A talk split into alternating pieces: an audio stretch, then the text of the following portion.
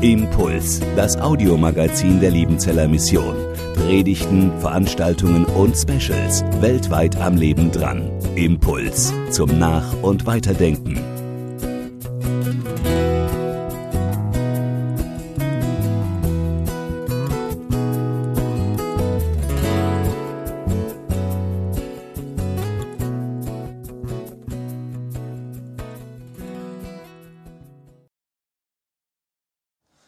Klaus, sehr schön, dass du hier bist. Erste Frage, bist du eigentlich Weinliebhaber? Wenn ja, Italiener oder Württemberger? Also ich mag Wein sehr gerne, ja. Mal gucken, was das hier. ähm, ich mag sehr gerne ein Glas Wein mit meiner Frau trinken. Gerne einen Italiener, gerne einen Deutschen, auch einen Rheinhessen oder einen Württemberger oder einen Franzosen. So. Also Hauptsache guter Wein, genau. Ja. Du warst vor vielen, vielen Jahren hier in Liebenzell und hast Theologie studiert. Und wir haben es vorher schon gehört, oder ich, wir haben kurz gesprochen, warst schon recht lang nicht mehr hier, hat sich einiges hier getan. Du warst nach deinem Studium hier in Liebenzell an verschiedenen Orten im Gemeindedienst. Und dann kam das Jahr 1998. Ihr wart zur Familienkur auf der Insel Sylt. Warum wart ihr da? Warum habt ihr eine Familienkur gemacht oder genehmigt gekriegt? Ähm, das Jahr davor, im äh, November, ist unsere jüngste Tochter Mirjam, die war damals fünfeinhalb Jahre alt. Ähm, ich habe die ganz oft vom Kindergarten abgeholt und ähm, ich habe gemerkt, wie sie schlapp ist und sowas und müde über, die, über Wochen hinweg. Und dann hat ein Blutbild ergeben, dass sie doch schwer krank ist und sie ist dann vom Kinderarzt direkt in die Klinik und es wurde dort Leukämie festgestellt. Und ähm, dieser, dieser Aufenthalt war sozusagen Teil der Intensivtherapie oder am Ende der Intensivtherapie. Ähm, ja. Wie, wie geht es deiner Miriam heute? Ist ja lang her. Ja, das ist lange her, das ist wahr. Der geht's gut, wir sind äh, sehr dankbar und sehr glücklich. Die äh, lebt inzwischen verheiratet in Bielefeld, ähm, hat drei Kinder ähm, ist für uns ein ganz großes Geschenk, auch unsere Enkelkinder, dass das Leben weitergeht in noch eine Generation. Also der geht es gut, ist glücklich. Kann man nur sagen, Halleluja, hat Gott gut gemacht dann. Ja, wir sind, wir sind sehr, sehr, sehr, sehr dankbar. Ja. Wenn wir noch mal ein bisschen zurückblicken auf die Zeit auf der Insel Sylt. Du hast mir erzählt, du warst damals auch in einer Krise. War das eine Lebenskrise oder Glaubenskrise oder beides? Und wie kam es dazu? Naja, es war für uns als Familie auf jeden Fall eine kritische Situation. Auch dort in der Familienkur ging es Mirjam äh, nicht wirklich gut eine Zeit lang, was uns immer dann in Sorgen, in größere Sorgen natürlich ähm, versetzt hat. Mm, und gleichzeitig war ich auch, ich war so auf meiner dritten Gemeindestelle und ich hatte den Eindruck, mm, es müsste jetzt dann in den folgenden Jahren irgendwie ein nächster Schritt dran sein, auf, dem, auf meinem Weg, äh, auf dem Weg unserer Berufung als Ehepaar. wir haben uns da mit verschiedenen Gedanken getragen, hatten den Eindruck, jetzt müsste was kommen und waren da einfach am Suchen und am Hören, wohin der nächste Schritt irgendwie gehen könnte oder gehen sollte in den nächsten Jahren. War es quasi auf der Suche und hast gesagt, da muss irgendwas kommen. Ist dann in der Zeit auf Sylt, ist da irgendwas gekommen? Ähm, ja, auf Sylt ist zumindest ein für mich starkes Erlebnis gekommen, dass ich äh, normalerweise, dass mir nicht so, das ist normalerweise nicht so mein Heimspiel, irgendwie äh, so ganz, ähm, so, also ich, ich habe das eigentlich nur zweimal im Leben gehabt, dass ich den Eindruck hatte, dass der liebe Gott so ein längeres, direktes, starkes, deutliches Gespräch mit mir führt. Das eine Mal war es ein ganz kurzes Gespräch, das war hier in Liebenzell bei meiner Ordination als mein Name aufgerufen wurde und ich nach vorne ging zur Ordination, wusste ich, welchen Bibelspruch man mir zusprechen würde. War für mich sehr, bis heute sehr, sehr eindrücklich. Und das zweite war dort, ich bin allein durch die Dünen gegangen in Sylt und dann kam dieses Wort von dem Wein, der das Menschenherz erfreut. Und irgendwie hatte ich den Eindruck, der liebe Gott gibt mir so einen ganzen eine ganze Erklärung. Dieser Satz hat nie in meinem, den habe ich schon mal irgendwann mal gelesen, so drüber gelesen, hat aber nie eine Rolle gespielt in meinem Leben. Und ich hatte den Eindruck, der liebe Gott gibt mir so eine ganze, eine ganze Erklärung an eine Deutung für meinen Weg. Ja, ich muss zugeben, wo du mir geschrieben hast, wir fragen ja immer die Gäste, welchen Bibelvers sie gerne ins Zentrum des Gottesdienstes und des Herzworts stellen wollen. Wo du den geschickt hast, habe ich gedacht, uiuiui, der Wein erfreut des Menschen Herz. Bin ja mal gespannt, was da kommt. Ähm, und dann hast du mir ja schon ein bisschen erzählt und ich fand es sehr spannend. Was würdest du sagen, was dir dieser Bibelvers bedeutet auch? So jetzt äh, seit Sylt und ähm, ich glaube, der hat dich ja auch immer wieder begleitet. Ja, also irgendwie, mich hat das eine, was mich sehr angesprochen hat, dass ich gedacht habe, das Menschenherz erfreuen, das möchte ich eigentlich auch. Also das soll, so würde ich auch meinen Dienst beschreiben. Das ist eine ganz, ganz wesentliche Beschreibung meines Dienstes und meines Lebens, was wir uns wenigstens wünschen, dass das so stattfindet wie so lecker Stöffchen, sagt man in Hessen. Ähm, das, ähm, ja. Und dann wurde mir plötzlich klar, dass mit dem Wein der Wein steht in einem massiven Missverhältnis. Er muss über eine ganz lange, lange Zeit reifen. Und wenn es drauf ankommt, dann ist das Fläschchen abends in einer halben Stunde, wenn es sein muss, geleert. Und dann ist der Genuss groß. Aber das Verhältnis von Reifen und dem Genuss steht in einem massiven Missverhältnis.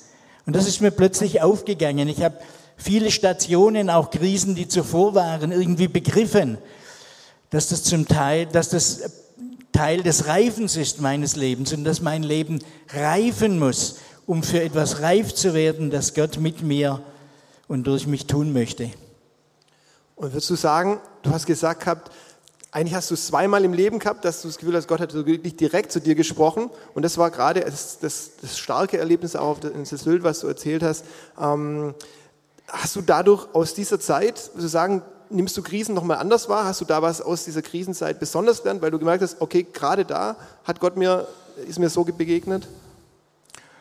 Ja, also Krisen, also wenn ich jetzt auch an die Pandemie schaue, Krisen sind in meinem Leben vor allem mh, hm, der Ausblick, was könnte, was möchte Gott, nicht so sehr mit dem, was mutet mir Gott zu, sondern, obwohl ich das natürlich auch tragen muss, sondern vor allem diese Frage, was will Gott damit?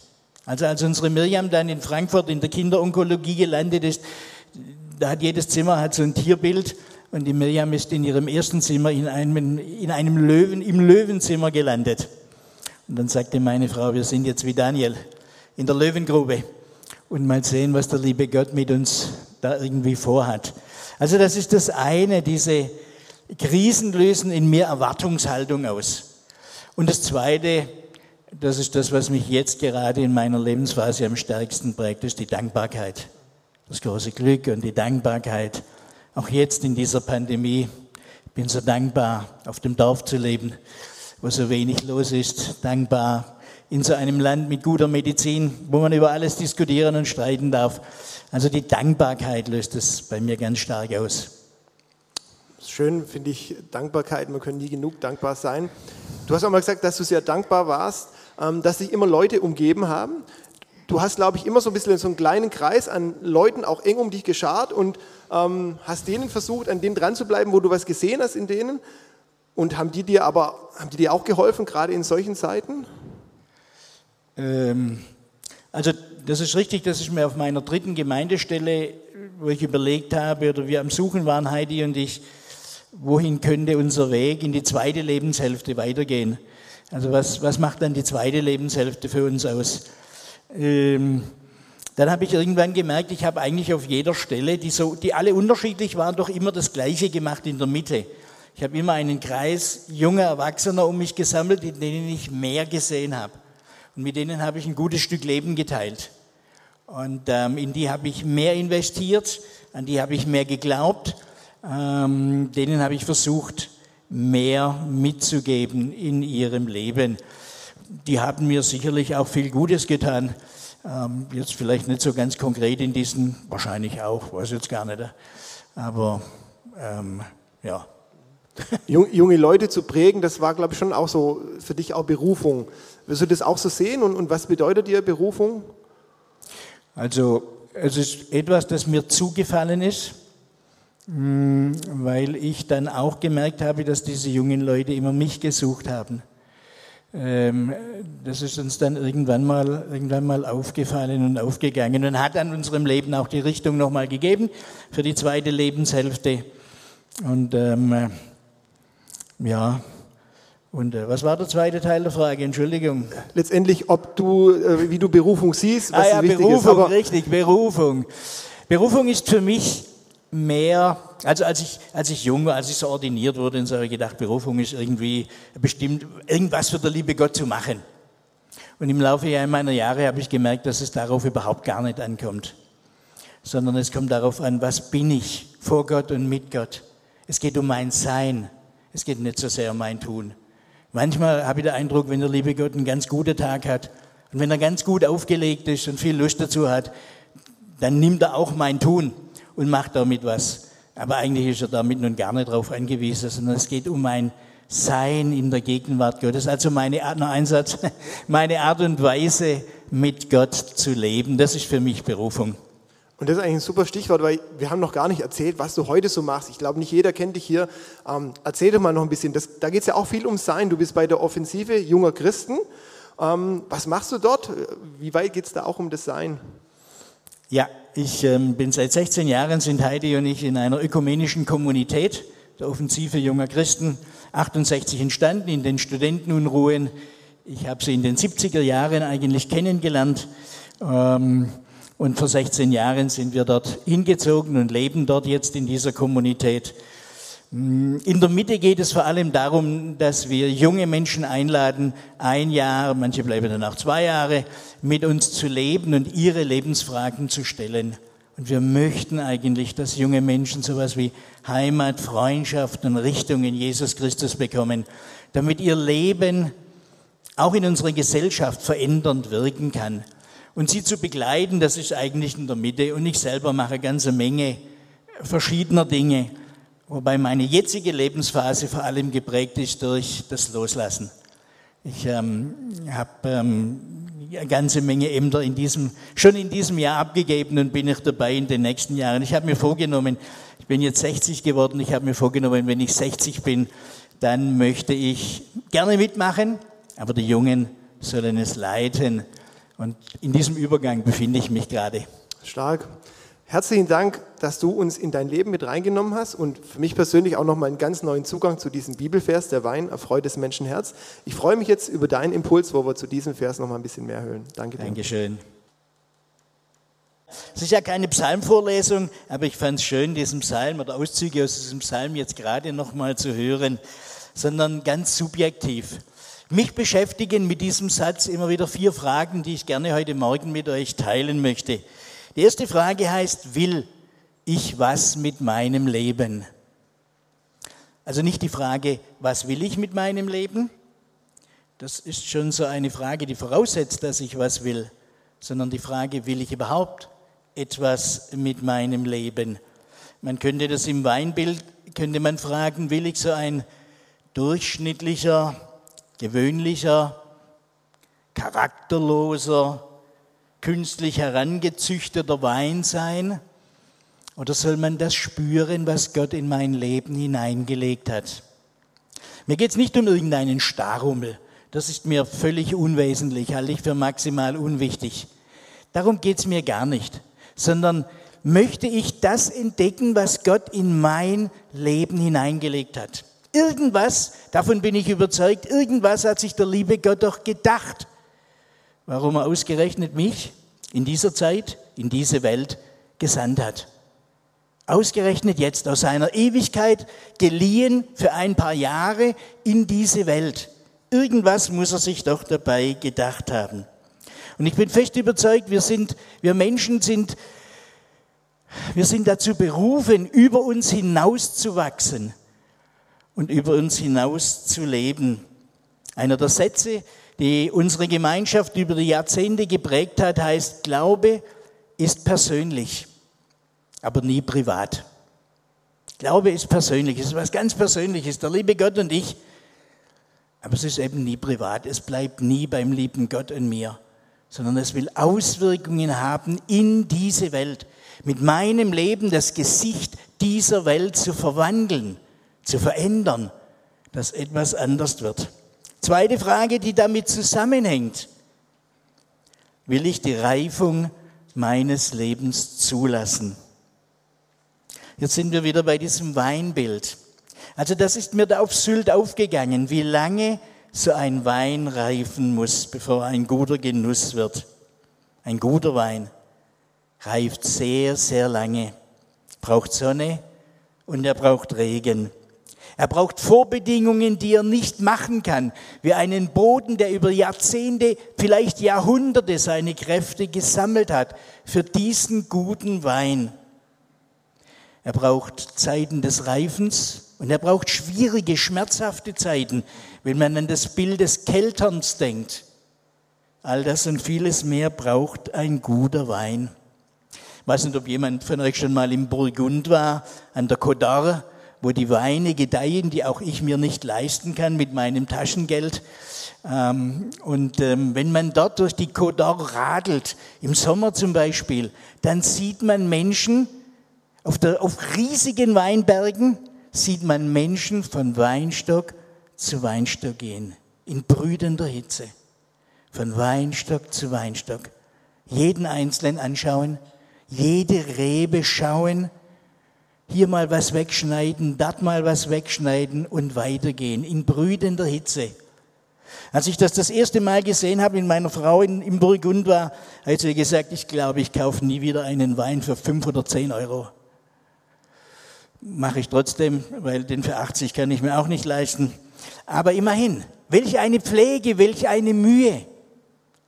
So ist eigentlich unser Leben.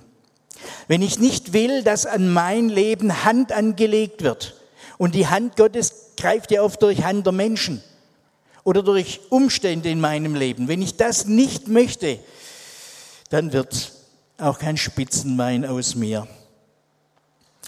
Es ist so ein Satz, der mit mir geht, ein Satz von Norbert Elgert. Wahrscheinlich kennt Norbert Elgert von euch niemand, ist auch völlig wurscht. Äh, Norbert Elgert ist bei einem der Bundesliga-Clubs mm, ähm, Jugendtrainer. Er gilt in Deutschland eigentlich als einer der besten, vielleicht der beste Jugendtrainer, hat viele Fußballstars hervorgebracht, die in der Nationalmannschaft und dann bis zur Weltklasse berühmt geworden sind. Norbert Elgert schreibt einmal, alle wollen etwas sein, aber niemand will etwas werden. Alle wollen etwas sein. Die Jungs, die zu mir kommen in die A-Jugend, die wollen alle was sein, die wollen alle groß rauskommen. Aber keiner von denen will irgendwas werden. Den Weg des Reifens durchschreiten. Will ich Reifung, die Reifung meines Lebens zulassen? Dritte Frage. Will ich Rückschläge und Krisen nutzen? In meinem Leben gibt es einige Rückschläge und Krisen. Das war jetzt eine, von der wir geredet haben. Eine andere war, dass ich nach drei Jahren nach der Ordination davor stand, diesen Beruf wieder an den Nagel zu hängen, weil meine Erfahrungen auf meiner ersten Stelle derart schlecht waren und weil keiner mehr irgendwas von mir wollte. Auch hier wollte mir keiner mehr einen Job geben. Ich war eigentlich durch. Und dann habe ich doch meinen Weg gefunden, weil es Einzelne gab, die meinen Weg in die Hand genommen haben, die der liebe Gott gesandt hat. Und ich habe erlebt, aus Stolpersteinen können Wegsteine werden. Aus Stolpersteine, über die man stolpert, können Wegsteine werden. Es gibt einen Satz von Josef, der im Alten Testament, dem sie so, dem die Brüder so die Jugend vergeigt haben. Es gibt einen Satz von Josef, den finde ich schon ja, anspruchsvoll. Gott hat mich wachsen lassen im Lande meines Elends. Welch ein Mensch, welch ein Mann, welch ein Mensch, der so etwas sagen kann. Gott hat mich wachsen lassen. Ja, das Land meines Elends war ein Elend, aber in diesem Elend bin ich gewachsen. Gott hat mich wachsen lassen in diesem Land des Elends. Ich habe über diesen Satz einen Text geschrieben, und über diesen Josef, über die Krisen des Lebens. Ich habe draußen so ein, so ein paar Hefte von uns ausgelegt, Salzkern, in der Krise Profil gewinnen. Also da steht auch etwas zu diesem, zu diesem Wort, kann man gerne mitnehmen. Will ich Krisen und Rückschläge nutzen? Wenn ich das nicht nutzen möchte, aus Stolpersteinen Wegsteinen machen, wenn ich immer an den Stolpersteinen als Stolpersteine hängen bleibe, dann habe ich die Chance nicht genutzt. Für die letzte Frage, will ich, dass sich mein Leben erfüllt? Martin Luther schreibt einmal, niemand lasse den Glauben daran fahren, dass Gott durch ihn ein großes Werk tun wolle. Und wieder, mir geht es hier nicht um einen Starrummel oder Geschichtsträchtigkeit oder sowas, sondern großes Werk meint das Werk, das Gott durch mich tun will und nur durch mich tun kann. Weil er sich dafür entschieden hat, das mit mir und meinem Leben zu verbinden. Zudem bin ich in diese Welt gesandt. Und ich würde gerade die Jüngeren unter uns herzlich dazu einladen, ihr seid es, die diese Welt braucht. Ich bin jetzt 60, mich braucht diese Welt nicht mehr so. Vielleicht noch ein paar Jüngere, um es Ihnen zu sagen. Aber ansonsten bin ich dabei, so langsam aber sicher mir zu überlegen, was werde ich hinterlassen. Aber ihr seid, die diese Welt braucht. Ihr seid es, die Gott in dieser Welt braucht, durch die Gott etwas in dieser Welt verändern möchte. In euer Leben ist es hineingelegt. Wir haben vor wenigen Tagen wieder den 9. November gefeiert oder begangen, je nachdem, was man so an was man gerade denkt. Spätestens seit 1848, einer der ganz großen Tage in der deutschen Geschichte. Wechselvoll, schmerzhaft, aber auch beglückend, wenn ich an die Wiedervereinigung denke. Für mich ist dieser Tag mit der Wiedervereinigung das Wunder meiner Generation bin zutiefst überzeugt, dass jede Generation ihr Wunder erleben kann. Für mich ist das das Wunder meiner Generation und ich frage euch Jüngeren, was wird das Wunder eurer Generation sein? Und nur damit wir uns nicht falsch verstehen, Wunder ist nichts, was man machen kann, sondern da kann man sich nur hin ausstrecken. Das kann man erhoffen, erbeten, erwarten und seine eigene Bereitschaft formen für diesen Moment. Ich habe schon gesagt, ich selber stehe an der Schwelle meines beruflichen, meines beruflichen Lebens. Ich gehe auf den Ruhestand zu. Ich lasse los, ich gebe frei. Ich arbeite jetzt mit den Jüngeren zusammen und versuche sie zu unterstützen und versuche sie zu stärken. Die Jungs und Mädels gehen, jetzt scheint meine Zeit gekommen zu sein. Okay? ähm, also ich stehe an dieser Stelle, ich stehe an der Stelle des Loslassens. Und ich spüre, ich bin heute freier denn je in meinem Leben. Ich bin freier denn je in meinem Leben. Meine Frau Heidi und ich, wir strecken uns aus nach dem vielleicht letzten Schritt in unserem Leben. Wir sind offen für das, was Gott noch durch uns tun will und ganz bereit für den Ruf, den Gott noch einmal in unser Leben schenken will, für einen Neuaufbruch. Und wir sind überragend gespannt.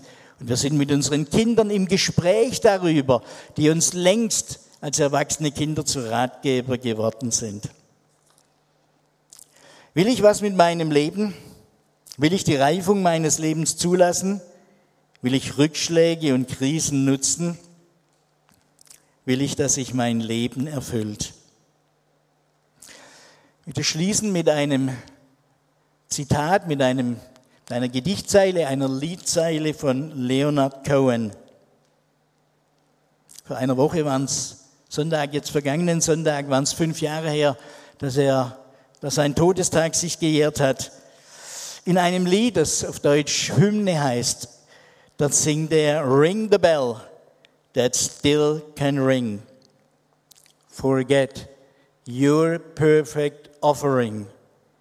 There is a crack, a crack in everything. That's how the light gets in. Vergesst eure perfekten Darbietungen. Es kommt nicht auf die perfekten Darbietungen an, sondern auf diesen Riss, auf diesen Spalt, auf diesen Bruch, durch den das Licht Gottes in mein Leben kommen kann und durch mein Leben hindurch. Vier Fragen. Vielleicht ist es euch aufgefallen, viermal mit Ich will oder will ich als Frage. Es liegt an euch, eurem Leben Gestalt zu geben, sich zu öffnen für den Gott, der Großes in euch sieht und Großes mit euch tun will. Lieber Vater im Himmel, ich danke dir herzlich, dass du jeden Einzelnen von uns kennst, dass du um uns weißt, besonders jetzt um die Jüngeren unter uns. Ich danke dir herzlich, dass du mit unserem Leben etwas tun willst für unser Leben. Ich danke dir herzlich, dass du möchtest, dass wir zu einem guten, genussvollen Wein heranreifen. Und dazu lädst du uns ein, auch an diesem Sonntag, mit den Augen deiner Liebe und mit dem, dass du uns formen und prägen möchtest und segnen möchtest, damit aus uns was wird und sich die Berufung unseres Lebens erfüllt. Amen.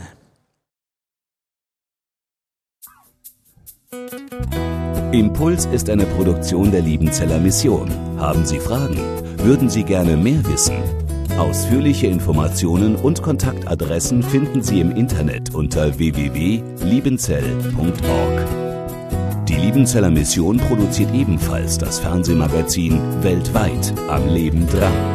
Informationen zur Sendung und zum Empfang gibt es unter www.weltweit-magazin.de.